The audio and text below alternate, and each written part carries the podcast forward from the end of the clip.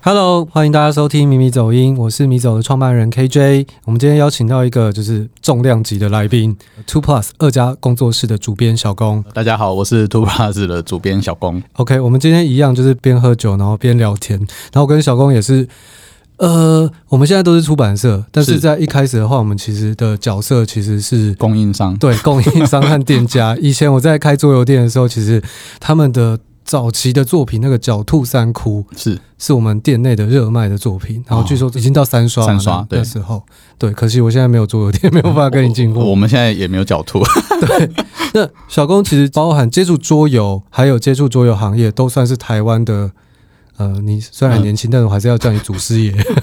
就是很早期是。那一开始的话，好像也不是从桌游开始涉猎，就是相关的领域，对是从魔风嘛，魔法风对云会，，因为魔风是九七年引进台湾的，嗯那那个时候应该市面上其实很难找得到哦，已桌经透游。露年龄了，是二十世纪上个世纪末的事情。没错，没错，嗯对我高二的时候，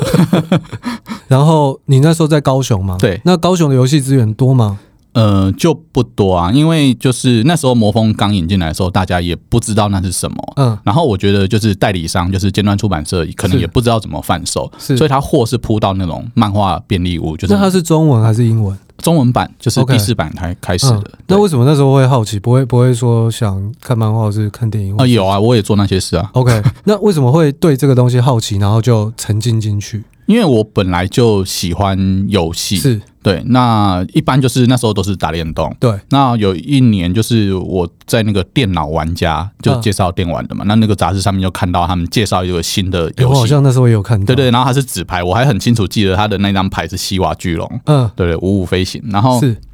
那时候看到，哎、这个什么东西啊，好像很有趣，然后我就去那个店头找，然后就找了很多家才找到，嗯，然后就只有他们有卖，然后我就马上就买，然后回去就自己研究。有一然后些玩家可能稍微不了解那个魔风，是要不要简单科普一下？呃，就是一个大概是世界上的第一款集换式对战的纸牌游戏，而且到现在还是非常的呃繁对就是非常的猖玩旺。家的族群还是很大这样子，然后每年都有很多高额奖金的比赛。台湾也有人得过世界冠军，对吗？呃，对对对，就是游戏平方的的老板老板那郭子金老板对对 o 对 k 那我现在帮你打广告。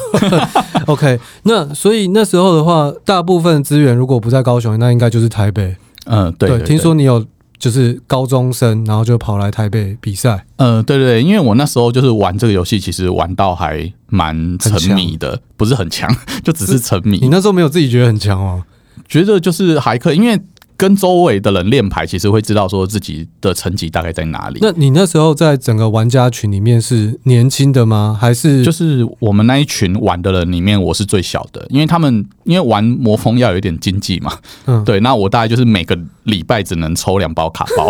然后其一包他那牌一包那时候多少钱？一包，我记得那时候好像是七十还是八十、哎、不便宜耶、因对为啊十几年前那时候时薪不到一百块，我记得哎不止我、十几年前，我哦二十年前二十年前，因为我印象非常深，就是二零一零我刚开桌游店的时候，是那时候时薪是九十五块，对，现啊在是一百六嘛。是，然后我记得九十五块在之前好像是七，就是七八呃，十，对对对对，那时候所九以七年，九七所以年，其实是很贵的。对啊，尤其是用高中生的零用钱，啊嗯，对，那我就去跟人家要牌啊，或者是别人给我一些。那其他他们玩的比较能够玩，就是买比较多牌的都是啊，他们很多是上班族，对，再再来至少就是五专生，嗯。对，所以我大概就是唯一一个就是高中这样子。那你去台北是搭火车还是搭客运吗？就是搭那个牌友的便车，因为我们那时候要去打比赛 哦。因为我在高雄的那一年的那个年度赛里面，就是打到高雄的亚军，嗯，对所以就所以很强啊。没有没有，就只是拿到一个种子权，然后想说 OK 哎那不然去台北打打看决那赛这样。台北是第一次去吗？还是那个时候啊，第一次用参赛的目的去台北？应该说第一次用自由意志去台 北，就是小时候被爸妈带上去，那不算嘛。 OK 对，就是自己一个人去台北这样子。嗯，有点浪漫的感觉。我觉得还蛮酷，就是公路旅行那种感觉，然后嗯跟牌友在车上聊天， OK 嗯因为我怕他睡着了，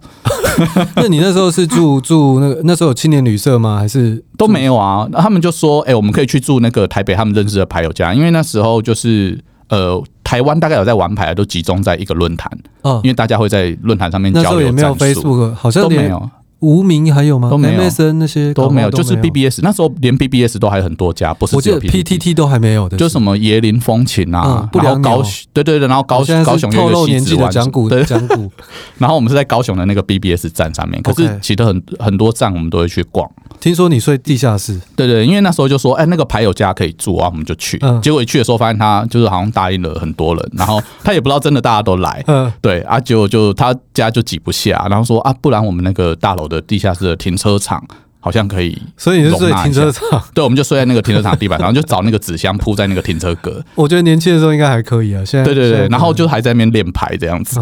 那真的很有公路旅行的感觉。对对对对，那后来有得名吗后来就没有 啊。 ？OK，小高，你后来就是还是踏进了这一行，对但是本来就是有计划性，或是呃本来就决定说好，我我喜欢纸牌类游戏桌游。那时候甚至连桌游、桌上游戏这个名词都还没有被定义嘛。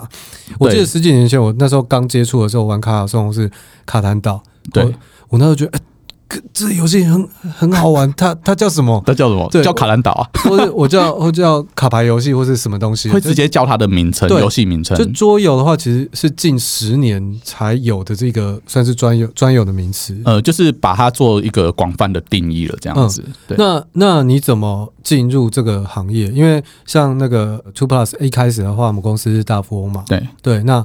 怎么从大富翁？哎、应该是说心路历程，可不可以跟我们说一下？呃，其实是因为那时候就是我就是呃魔风打的比较狂热嘛，那后来到了高三，因为我那届还有联考，那联考之后就是比较没有玩，那是一直到我上台北念大学，在大一的时候我就开始哎、诶去找台北的卡店，就开始陆续接触到一些比较小的游戏。对，那我印象中就是有那个 R K 的 Money，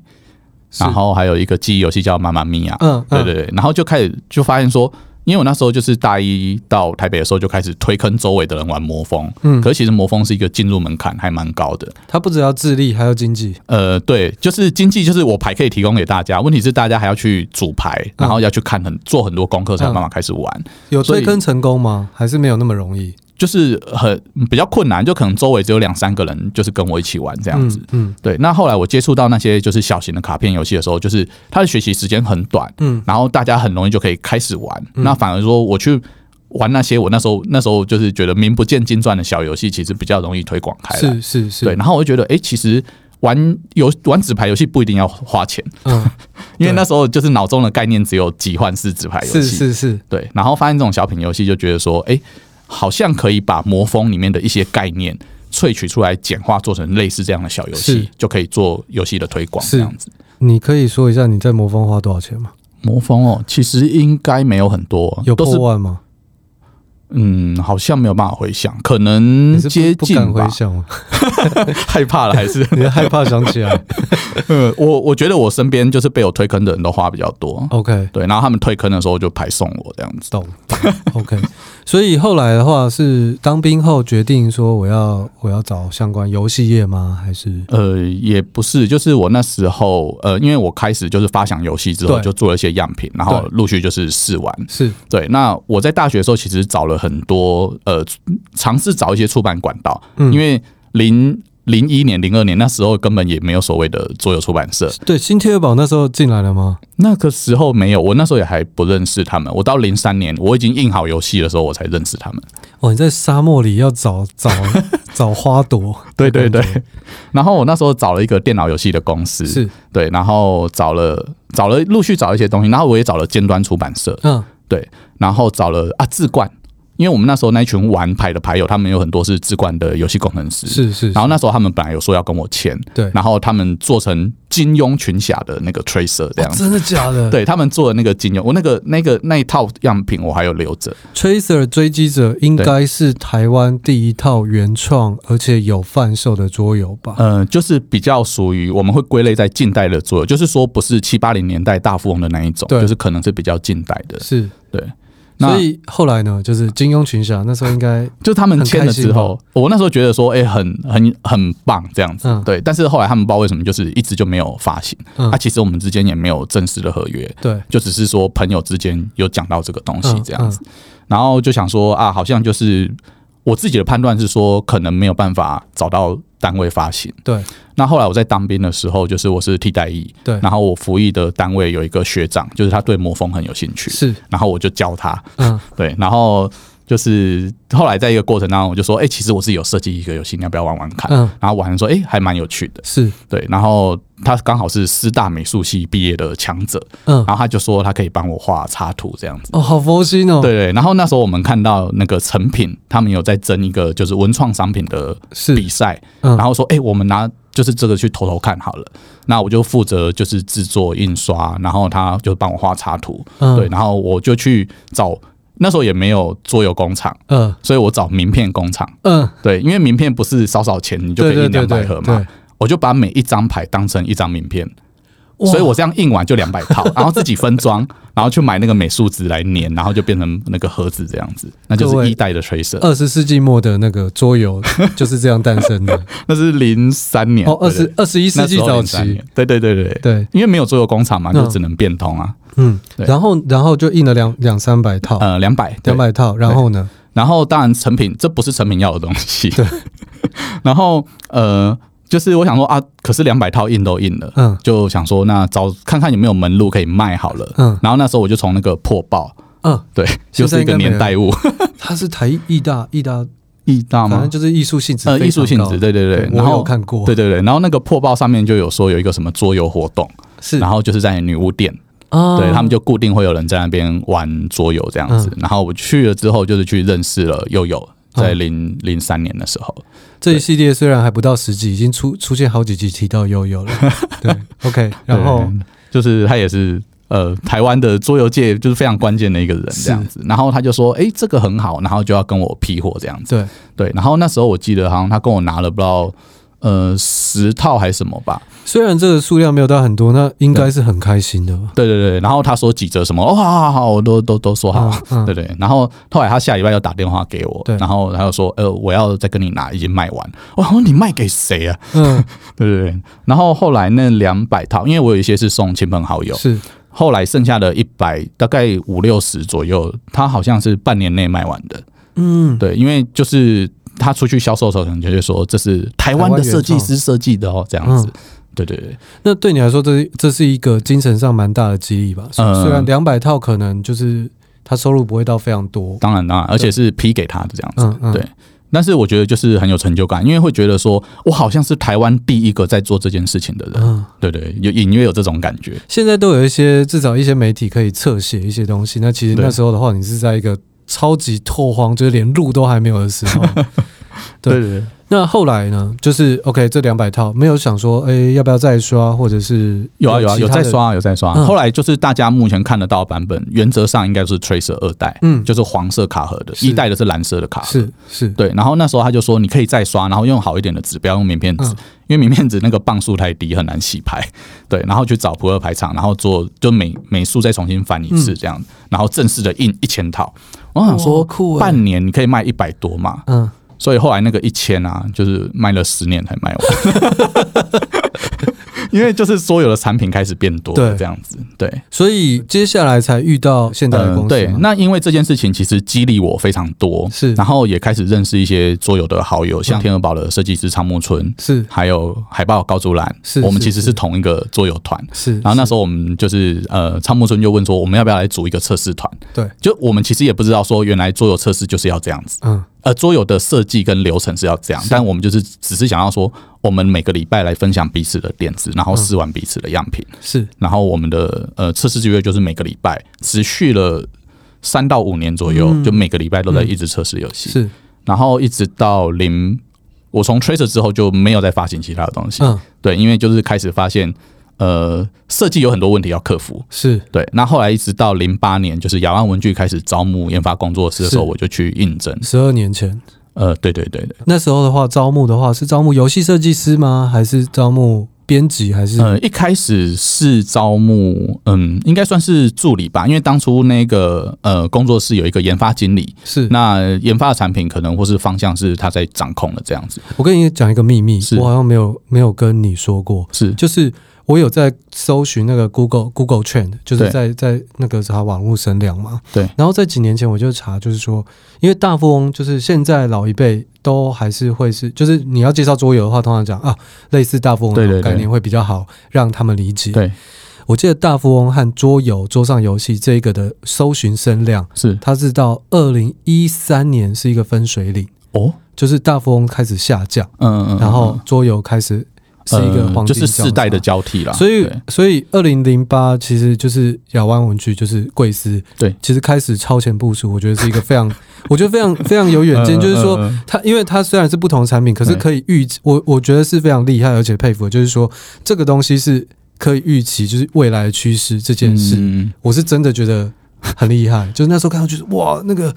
虽然可能我我不确定你们嗯老板是不是这样想，但我我看到那个 Google 趋势，觉得哇，好厉害，因为它就是一个类似传统产品的升级的感觉。对对对，因为它整体的核心不变，就是人聚在一起在桌面上，我们透过对一些规则来互动。是对，但是因为那个时候，其实我们老板他本身是算做工厂传是传统产业起家是嘛，是，那他有接到一些国外的桌游的客定案。嗯，那他就会想说，诶，这个是什么东西？他是就有去研究，是然后就发现说，诶，这个东西在市面上好像单价还蛮高的。对，所以就是是开始有一些哦，这个东西好像可以帮助我们来做产品的转型或是升级。嗯，对。其实我觉得桌游的单价这件事，我觉得是。是相对书或是什么是健康嗯的，那我觉得这部分也要感谢，就是我觉得玩家和店家或是这个圈子的人建立的，嗯对对对就是我觉得桌游相对于其他娱乐，比如说盗版电影或是盗版的音乐嗯相关的部分，我觉得桌游的版权意识其实到现在都还蛮强烈的、嗯在这个圈内，就是大家都还蛮有意的在维持这件事情。嗯对对对，所以那时候就是说要就是往开辟桌游这一条，呃，对，就是算是成立一个研发部门。对，嗯那那时候就是那个经理就是开了一个头之后就跑了，对， OK 然后我就是就一进去就是呃什么入门就当主编这样子，是是，哦因为就是等于也只有我一个人在处理编辑的事务这样。 OK，然后那时候，因为我前面提到说，我的测试的聚会已经持续好几年，也认识很多就是跟我一样，就是对做设计有兴趣的一些我玩家。记得那时候是不是在善导寺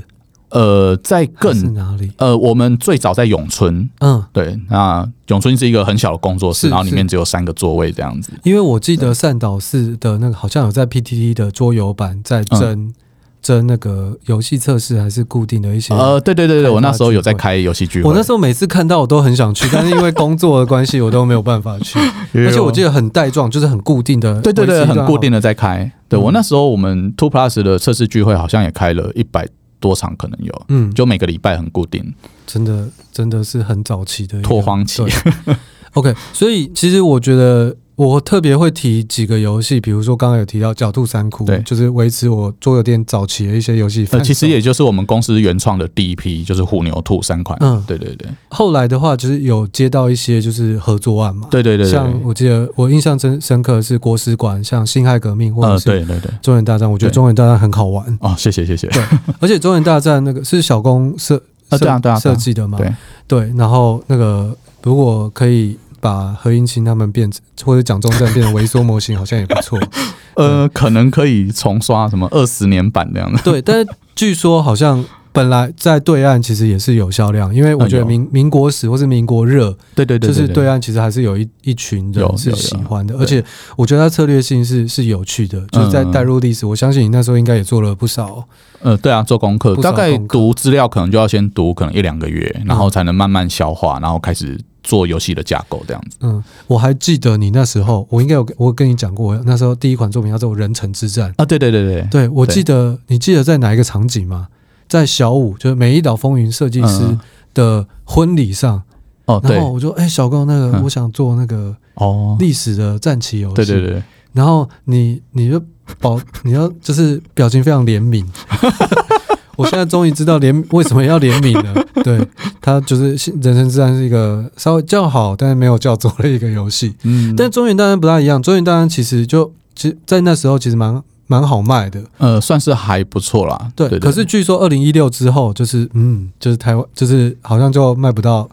对对岸岸吗对岸 嘛，呃，对对对，因为就是我这可们以说叫叫那个，其实也可以啊，就是因为我们叫那个顺丰的快递来嗯收件嘛，然后嗯他们都会先检查才封箱，嗯啊，看一看就说这个不能寄， 他直接那你有说哎、诶不记记看吗？还是怎么样？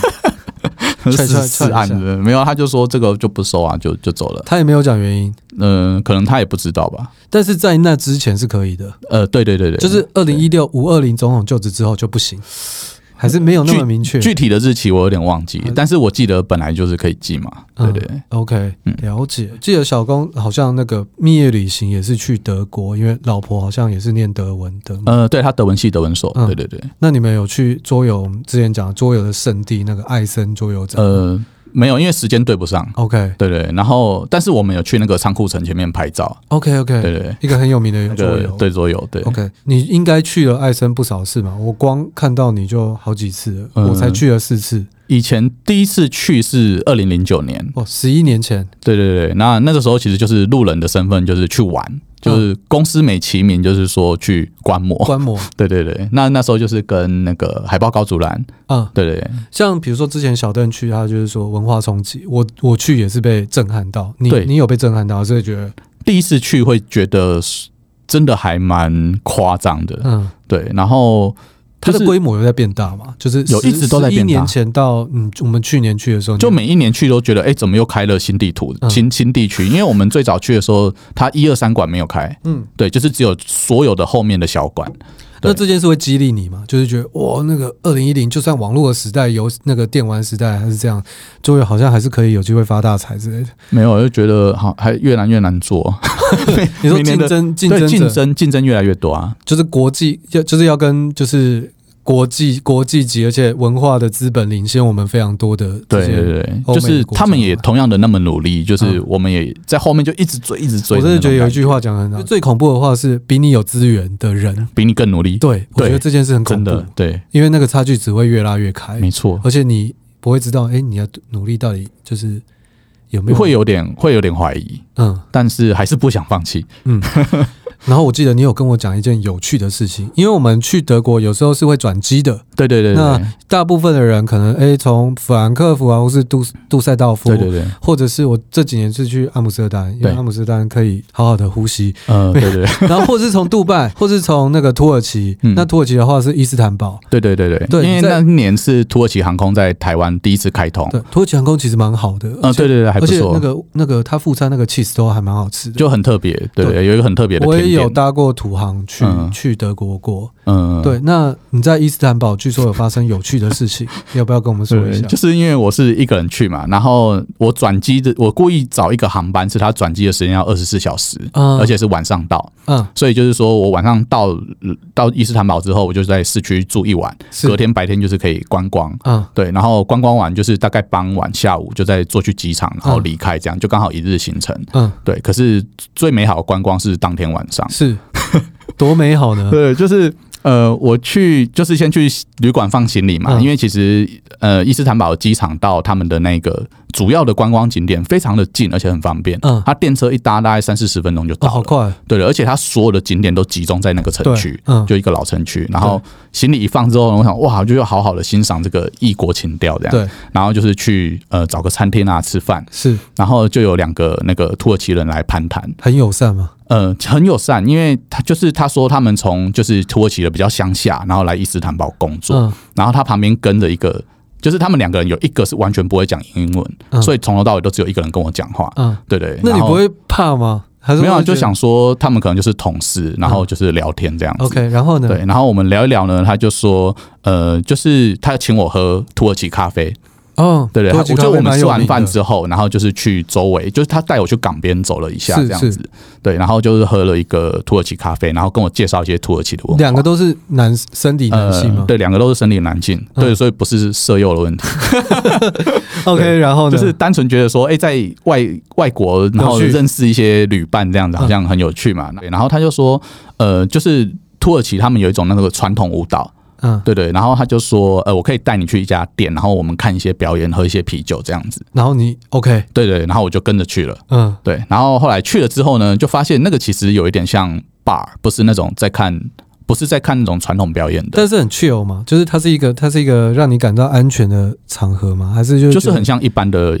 夜夜店那种感觉。 OK，OK 对，但是比较小一点，是因为我在台湾比较常，以前比较常去一些 live house。对，那那个呃，它的感整体感觉是很像 live house，是的是对对对。然后后来他就是请我喝啤酒，对对，然后喝一喝之后呢，就是那个酒单来了，好像是台币九万块吧，你再说一次，就是台币九万块。土耳其物价那么高，啊呃，没有没有没有，应该是那家店特别高那他是给土耳其币值吗啊、？对，他是用土耳其币值，但是我就在心里就换算了一下，这然样后子。台币九万元，对对对对，那你那时候心情是觉得很便宜还 是？没有就想说大概没办法离开这家 店。那会恐慌或是冷会啊汗吗？啊，就是很害怕。我想因为说，赶你快每次跟你你跟我讲的时候，你都很冷静在讲这个故事，所以你收到一个九万块的账单，对对，然后在没有色诱的状态，当然，那怎么办？然后他们很自然吗？对他们很自然，没有没有，就是围上来之类。没，有没有没有，你怎么脱身的？不，我就我就想说，赶快付钱就了事了，九万付啊啊九不然呢、万不然呢、对啊吧、？你有带那么多钱吗？没有，我就说那我刷卡、啊，他就问说我没有信用卡，对然后我皮包一拿出来，他就接过去，然后开始把里面的信用卡就拿出来。哎、这样超危险，这是抢劫吧？不是不是，我我也知道已经中招了啊，但是他们都很亲切，对对对对对。就是面带微笑。对对，对然后就领着我就一起去柜台这样，然后我就观察一下周围的环境，因为其实它很像 live house，就是通道很狭窄，嗯然后门口好像也站着一两个人，嗯对，然后我就想说我所们以你就有思考过要冲出去吗？嗯，我先观察了环境，就打消那放个弃念头，对不愧，对是桌游设计 师，先确认手上有多少资源，嗯嗯对，然后就开始刷卡，对，然后呢，就是台湾的信用卡的那个制度，我不知道怎样，好像不太一样，就是好像要一些国际授权。呃，对对，在国外刷卡好像要输入一个 PIN 嘛，嗯，对，然后他怎么刷都刷不过，我就说我在台湾可以刷，然后他就一直要我按 PIN 嘛，那我按我也只能乱按嘛，我就说我在台湾你不故需意要的刷，吗？不是不是，我是真心诚意，我就说我在你台真湾 心，诚意想刷九万，对对对对对，然后呃钱的事情就是花钱消 灾嘛， OK，中招，然后嗯我就想说我我就是。输入那个 PIN 码都不过，我还打回去给客服， 然后我跟那个中国信托客服说，我觉得我现在在国外，然后我要刷卡，我有一笔钱，我有急用，就今可不可以帮我开通你权限？你为什么不不？因为他们听不懂中文嘛。呃，对啊，对啊你，那时候为什么不报案，或者是没有想可到？是报案没有，远水救不了近火啊。 OK，对啊，我要找谁来？就是找外交部之类的。然后他还试着带我去附近的提款机领钱，然后领不到，两嗯个然后人就是有人跟着你，对对对对，就两个人跟着我这样子。 OK 然后因为就是来跟我要钱的是那个 bar 的人嘛，是就不是那两个人是，对对，所以我也不能说什么，嗯，对对。那后来我就跟他们说，我在旅馆有现金，我拿现金给你们，是你们收不收欧元？是，对对，因为我也没有换那么多里拉，嗯对对。然后他们想想，就好像也只能这样子，嗯，对啊，因为我身上就没有钱嘛。你一到十的紧张程度，那嗯时候是几分、应该就是我觉得人生中最刺激的一次啦。 o k 对对好，对，我们还搭计程车回去，因为那个不是在附近走路到的地那谁付方，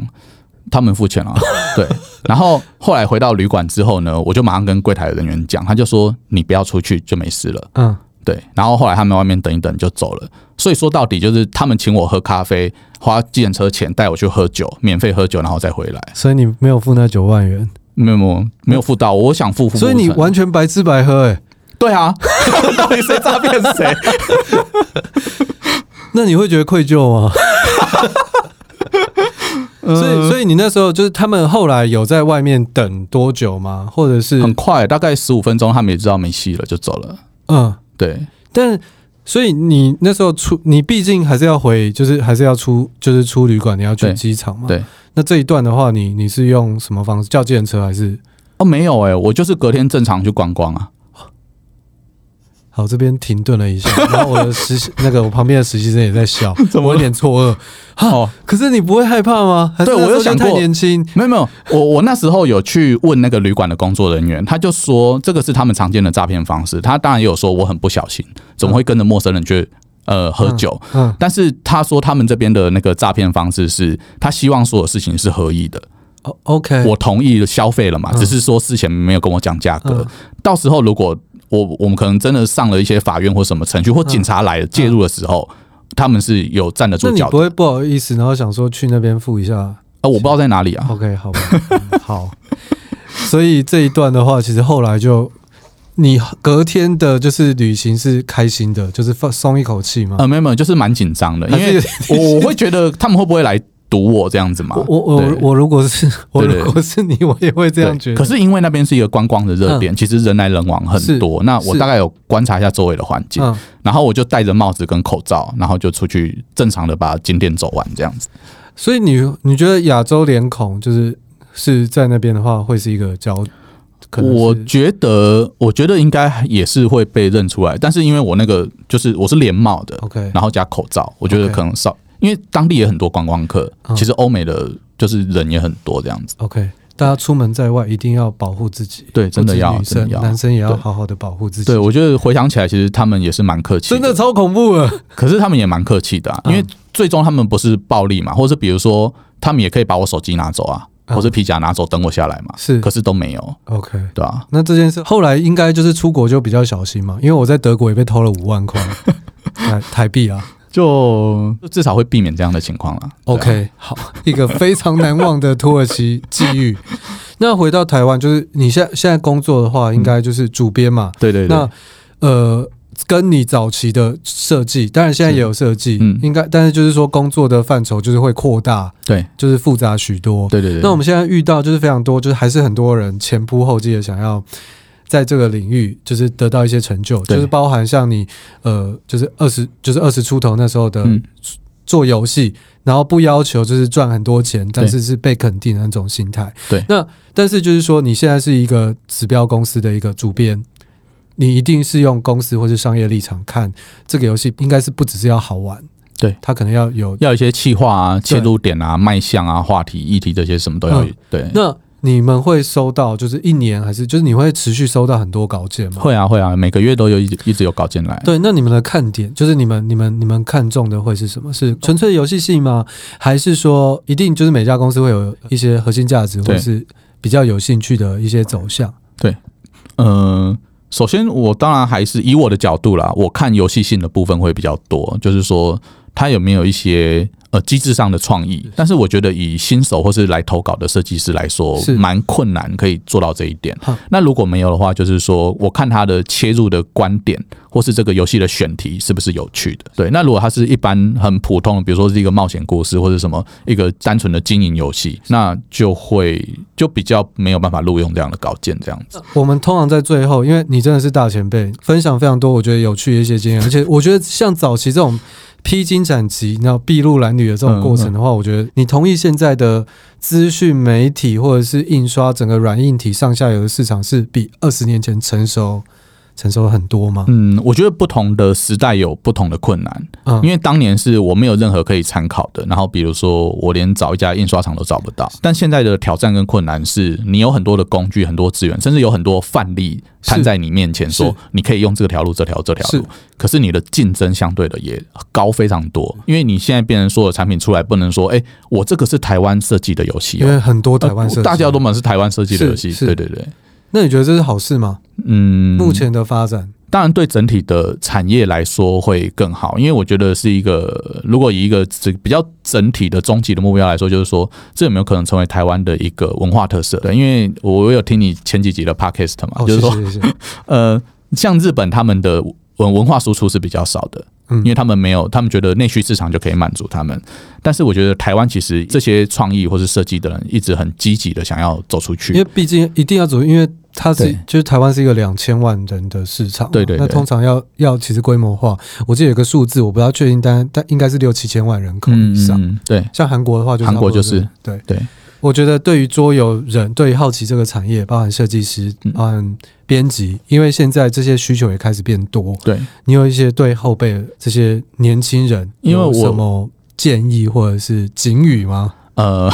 我我自己的经验啊，因为我是比较算是就是设计师，然后慢慢摸索上来，是然后变成编辑，所以呃，我比较主要是针对设计师们，因为我在文大其实也有开一堂设计师的课程，是我昨天才是去那个说明会，是是，然后来了一百多个，大家有兴趣可以就是在网，呃你要你要对对对你要你要夜配一下。呃，还在招生中。 OK 对 OK， 对，对搜寻什么关键字？呃，文大桌游设计这样子 OK 应该就会有。来一百多个人。对对对， OK，对，那呃，就是说，如果现在要做设计的话，因为其实前面的竞争已经很多了，而且嗯就像你刚刚说的，我们所有这些在一线的，呃，比如说像志凡，然后像小邓，然后像我们同业好朋友阿强，其实很多设计师也实际上一直持续的在这条路上前进，然后进再步试着继续超越自己。是对，那你后进的人， 就是就算你跟我们用一样的步伐，其实还是落后我们好几年的哦，这是一个非常经验诚实而且非常真实的现况。对对对对，那他们要突然冒出来的那个机会，不能说没有，但是真的相对会更困难。我记得有一句话是：现在是所有事情进入门槛变得很低，但是变得杰出的门槛变得很高的时代。呃，对，因为有很多可以参考的样本了。对，那像我在那堂课上，我其实也不讳言跟大家说。呃，你现在要投稿给出版社，然后出版社看到你的稿件说：“哦，好棒，这个我们来出。”的机会真的很困难。跟十年前差非常多。对对，因为大家都不缺稿件，是我就说我们很多同行他们的出版排程可能已经排到二零二三年了。对，我们是已经到一年后了， 你们对应该对更久。对，我们也是到，其实也是到一年后了。但是哦对我们在做的过程当中，一定又再有其他的案子会嗯慢慢的成型。是是，那你要优秀到说可以排挤掉我们手上的案子，先出你的游戏，就是会很困难。哦，这真的一针见血。对，那我们现在觉得比较可行的方式是说，你可能可以试着去打入现在已经有的团队，对，比如你可能去某某公司实习，是或是你看嘛哪个公司是不是有这样的职缺，是可是你要加入的时候，你可能要有一张名片或者有一个履历是，但是不是那种所谓的名片跟履历。嗯我会在课堂上跟大家说，你的那张名片可能要十万块，就是你自己设计，然后自己发行一套游戏，然后这套游戏会让大家看到你思考的细节。你嗯哦为什么选这个主题？你为什么用这个规模？然后你为什么选了这个会师？然后你说明书为什么是这样编排？因为这上面可以充满所有你决定一件事情的细节。还有你的灵魂还有对对 对，还有你的爱啊，你的热情啊，就是说这个东西会呈现你的个性。是那我觉得说，其实现在也还是有很多独立的设计师，是就自己自费出版的嘛。我们其实，在业界的人都看得到，都知道，嗯我们一看就会知道说，哎、这是不是一个人才，我们可以用。了解。对，所以它就会变成是一张很昂贵的名片现在已经不缺人，是缺人才。啊，好像可能也可以这么说吧。嗯，OK。对今天我们谢谢小工。是 OK，那咪咪走音这一集到此结束。呃喜欢的话，欢迎帮我们订阅分享，谢谢。好，谢谢少年，大家再见。